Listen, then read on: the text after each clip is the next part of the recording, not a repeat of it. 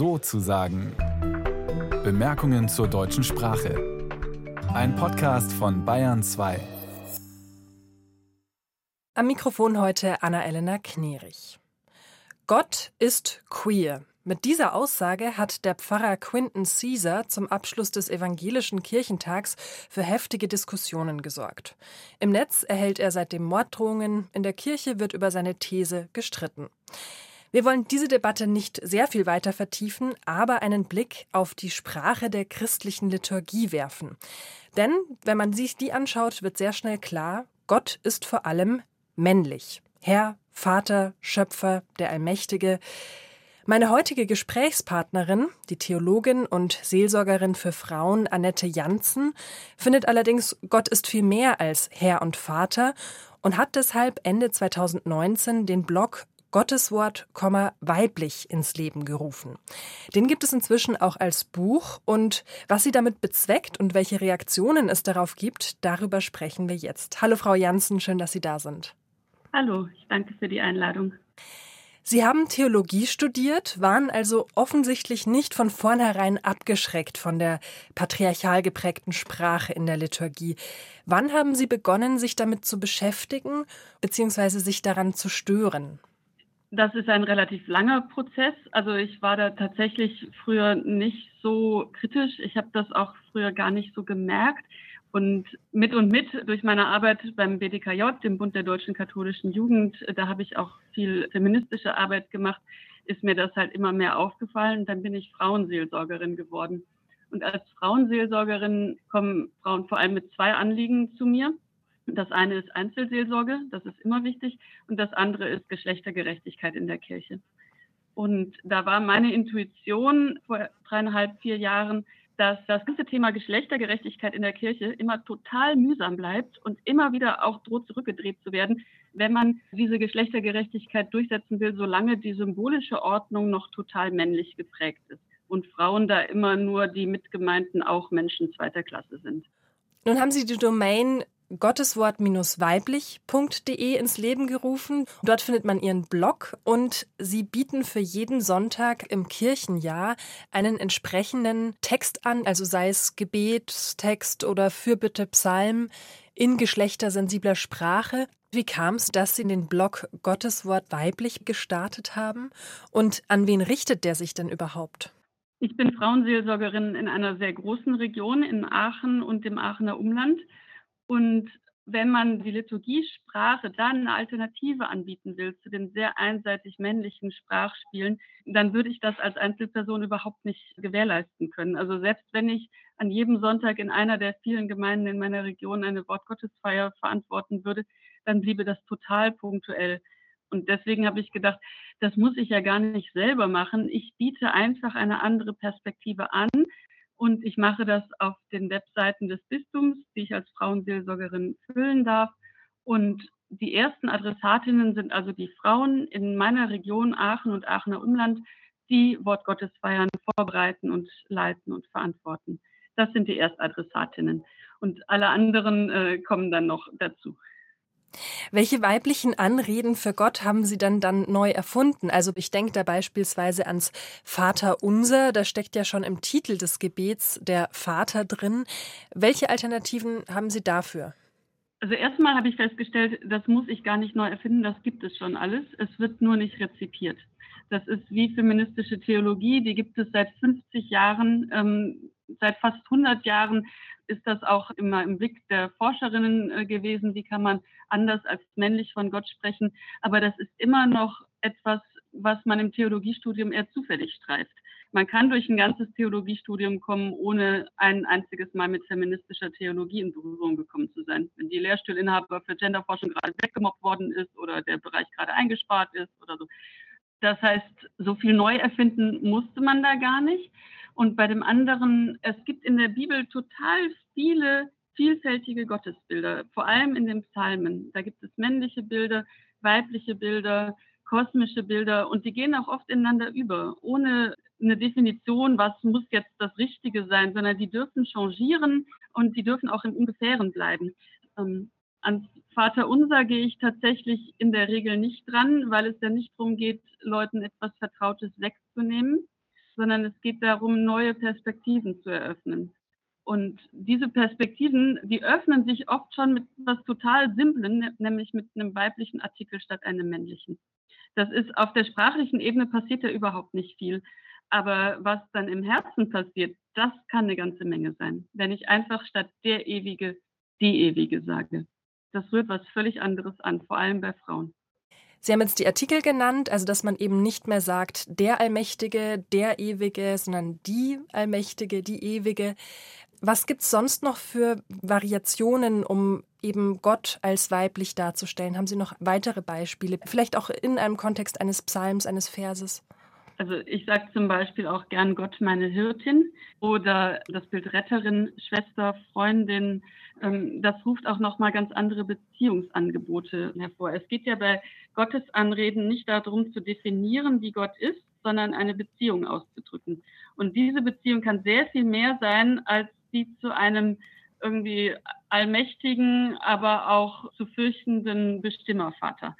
Dem gegenüber wagt man dann vielleicht auch gar nicht alles auszupacken, was einem auf der Seele liegt, sondern da bleibt man höflich und zurückhaltend und untertänig.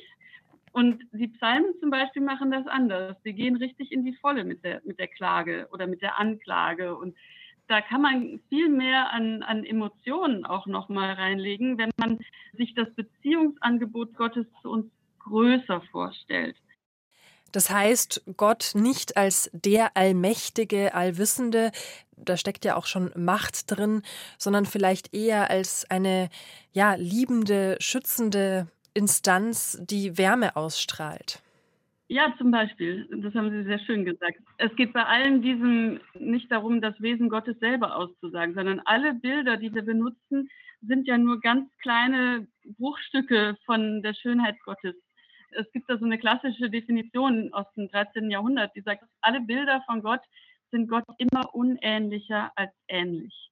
Das heißt, wir treffen mit einem Bild von Gott etwas von Gottes Wirklichkeit, aber das Größere von Gottes Wirklichkeit ist ganz anders und bleibt uns verborgen. Also, dass ich hier in quantitativen Kategorien spreche, heißt natürlich auch, wie begrenzt die Sprache ist. Das heißt, Gott ist Vater, ist ein gutes Bild für Gott. Aber Gott ist auch noch viel mehr als Vater. Und manchmal bekomme ich dann auch noch mal den Einwand, dass wir uns doch kein Bild machen dürfen. Aber das, was die Bibel meint mit dem Bilderverbot, das ist ein Bild, was wir mit Gott verwechseln. Und das passiert, wenn man ein Bild nicht mehr als Bild wahrnimmt. Also wenn man zum Beispiel ähm, das Bild Vater für Gott nicht mehr als ein begrenztes Bild wahrnimmt, sondern als die Wirklichkeit Gottes selbst, dann schneidet man sehr viel ab, zu dem man dann keinen Zugang mehr hat. Und man verwechselt Gott mit einem Bild von Gott. Wie wird denn Ihr Angebot angenommen? Also Sie schreiben jetzt diesen Blog, Sie bieten eben Alternativen, übersetzen in Anführungsstrichen bestimmte Psalmen oder Gebetstexte. Wie sind die Reaktionen darauf? Also ich bekomme sehr viele Zuschriften, die sehr äh, schwanken zwischen Erstaunen und Dankbarkeit und ja, die deutlich machen, so habe ich das noch nie gesehen. Oder ähm, die letzte, die ich bekommen habe, ist endlich mal ein Gebet, bei dem ich nicht innerlich immer irgendwas abändern musste. Also bei dem ich einfach alles von vorn bis hinten mitbeten konnte. Das sind nämlich an Reaktionen von Frauen. Wie ist es denn beispielsweise von männlichen Personen in der Kirche, vielleicht auch in Ämtern? Findet man das gut, was sie da machen? Oder ist es doch, äh, ich denke eben an diese Debatte um die Aussage, Gott ist queer. Da merkt man ja doch, dass es auf viel Widerstand stößt, solche in Anführungsstrichen provokanten Aussagen zu treffen. Wie ist es, wenn Sie jetzt eben sagen, Gott ist eben nicht nur Vater, sondern vielleicht auch Mutter, Hirtin, Schützende? Also ich habe da noch keine Reaktionen bekommen, die mir irgendwie ähm, das hätten untersagen wollen oder so. Es gibt natürlich Menschen, die damit weniger anfangen können, aber das ist ja auch nur ein Angebot. Ich habe ja keine Absicht, das irgendwie zu normieren. Also ich kriege eine ganze Menge Rückmeldungen auch von Männern, denn patriarchale Rollenvorstellungen patriarchale Macht beeinflusst auch Männer negativ. Also weil sie auch Männer einengt in eine Geschlechterrolle, die ihnen weniger Freiheiten lässt, als, als schön wäre. Mich hat die harte Reaktion auf das Gott ist queer insofern gewundert, weil wir ja immer von Gott als Transzendenz sprechen. Das heißt, Gott ist eigentlich in sich schon trans. Mhm. Also, und dann ist es auch nicht mehr weit zu Gott ist queer, was ja einfach nur unser Wort ist für die absolute Vielfalt. Und da finde ich, trifft dieser Satz genau einen Punkt. Sehr interessant. Nun könnte man ja jetzt behaupten, und das ist ja auch ein beliebtes Argument der Gegner von geschlechtergerechter Sprache, was bringt es, mehr weibliche oder geschlechterneutrale Formen in der Sprache zu benutzen, wenn Frauen in der Realität immer noch benachteiligt werden oder ganz konkret in der katholischen Kirche von bestimmten Ämtern und Positionen sogar ausgeschlossen? Also was bringt da eine geschlechtersensible Liturgie, wenn immer noch nur Männer Priester, Bischof oder Papst werden dürfen?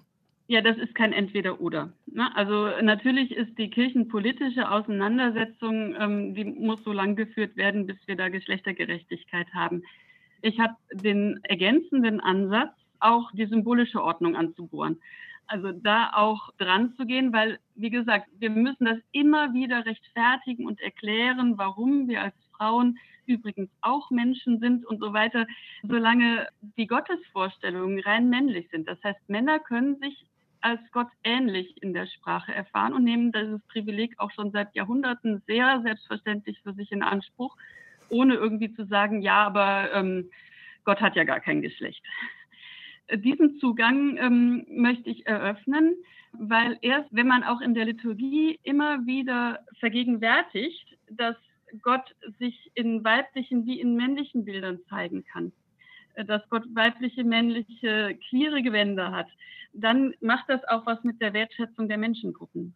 Oder umgekehrt, wenn eine Menschengruppe sich nie in den Gottesattributen wiedergespiegelt findet, dann wird sie herabgesetzt. Das geht Hand in Hand. Wir aktualisieren in jedem Gottesdienst wieder ein patriarchales Gottesbild und das heißt im letzten auch ein patriarchales Menschenbild. Und dagegen dann Geschlechtergerechtigkeit zu argumentieren, das ist wahnsinnig mühsam. Nun verliert die Kirche ja immer mehr Mitglieder, vor allem auch junge Menschen wenden sich vielleicht ab. Glauben Sie, dass so ein geschlechtersensibles Angebot im Gottesdienst die Kirche auch wieder für eine junge Generation attraktiv oder interessanter macht? Gerade in der jungen Generation ist ja eben Feminismus auch ein sehr großes Thema. Ja, ich denke schon, ähm, das ist jetzt nicht mein erstes Ziel. Also mein Ziel ist nicht, Leute zu rekrutieren oder kirchenpolitisch zu beeinflussen, aber mein Ziel ist schon, dass Gottesdienstsprache Relevanz entfalten kann. Und das habe ich sehr schnell gemerkt. Es geht nicht einfach nur darum, die Gottesanrede von männlich auf weiblich umzustellen und der Rest kann so bleiben, wie es ist, sondern dann fällt auf einmal auch ganz viel auf, wie viele Sprachspiele da sind, die eigentlich total unverständlich sind heute oder wenn vom Menschen oder von unserer Welt in einer Sprache die Rede ist, die gar nichts mit meinem Alltag zu tun hat. Also natürlich ist liturgische Sprache etwas anderes als Alltagssprache, weil es auch ein anderer Raum ist, ein Raum, der auch nochmal neue Perspektiven aufs Leben eröffnen kann. Aber es muss schon irgendwas miteinander zu tun haben. Sonst kommt irgendwann eine Pandemie und ich kann sonntags nicht mehr hin und dann stelle ich fest, es fehlt mir auch eigentlich gar nichts. Also wenn man die Bilder aufweitet und sich dran macht, mal die Texte und die Auslegungen und die Gebete nicht patriarchal zu formulieren und nicht in den oft zu Floskeln gewordenen Formeln. Formeln sind was Gutes, Floskeln sind dem gegenüber inhaltsentleert. Wenn man damit anfängt, dann kommt man auf eine Menge andere sprachlichen Ebenen auch noch dazu, zu sagen, das muss lebensnäher sein das muss inniger werden. Dieses Gebet soll mich nicht belehren oder mich dazu bringen, das zu glauben, was katholisch richtig ist, sondern da geht es darum, das Herz zu öffnen und in eine Beziehung zu treten. Das sagt Annette Janssen. Sie ist Theologin und Seelsorgerin für Frauen am Bistum Aachen und sie hat das Buch Gottes Wort, weiblich geschrieben. Vielen Dank für das Gespräch. Herzlichen Dank für die Einladung. Diese Sendung gibt es wie immer online nachzuhören in der ARD Audiothek oder im BR Podcast Center. Vielen Dank fürs Zuhören, sagt Anna-Elena Knerich.